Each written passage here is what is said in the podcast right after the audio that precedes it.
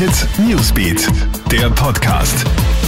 Hallo und schönen Abend. Hier eine kurze Tageszusammenfassung für dich und ein Ausblick auf den morgigen Mittwoch.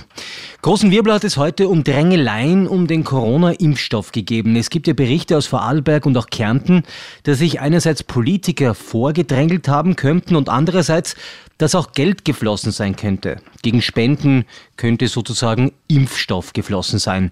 Ein absolutes No-Go, sagt etwa Rudolf Schmitzberger. Er ist Leiter des Impfreferats in der Ärztekammer. Wenn jetzt zum Beispiel ein 65-jähriger Mediziner drankommt, der einfach viel Kontakt hat mit dem Heimpersonal, dann ist das absolut legal. Was absolut nicht in Ordnung ist, wenn Impfstoffe in irgendeiner Form verkauft werden, auch nicht gegen Spende. Das ist absolut nicht okay. Wir bleiben beim Thema Corona. Da sind die Zahlen in den letzten 24 Stunden leider nicht gesunken. Ganz im Gegenteil. Im Vergleich zu letzten Dienstag haben sich fast gleich viele Menschen mit dem Virus infiziert, nämlich knapp über 1500. Morgen wird das Parlament übrigens den Wegfall der Mehrwertsteuer für Masken beschließen. Am Samstag kannst du dann FFP2-Masken günstiger kaufen.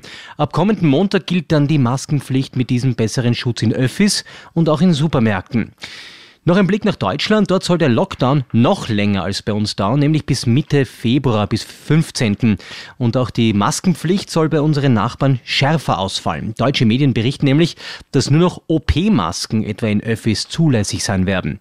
Und morgen ist für viele Trump-Fans ein trauriger, für Joe Biden-Fans ein Jubeltag. Genau um 18 Uhr wird Joe Biden zum neuen US-Präsidenten angelobt und bis dahin wird Trump aus dem Weißen Haus ausziehen und Joe Bidens Möbel ins Weiße Haus einziehen.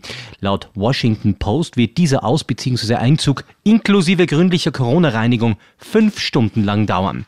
Das war ein kurzes abendliches Update für dich. Den nächsten Überblick in Podcast-Form gibt's morgen früh für dich. Hit Newsbeat, der Podcast.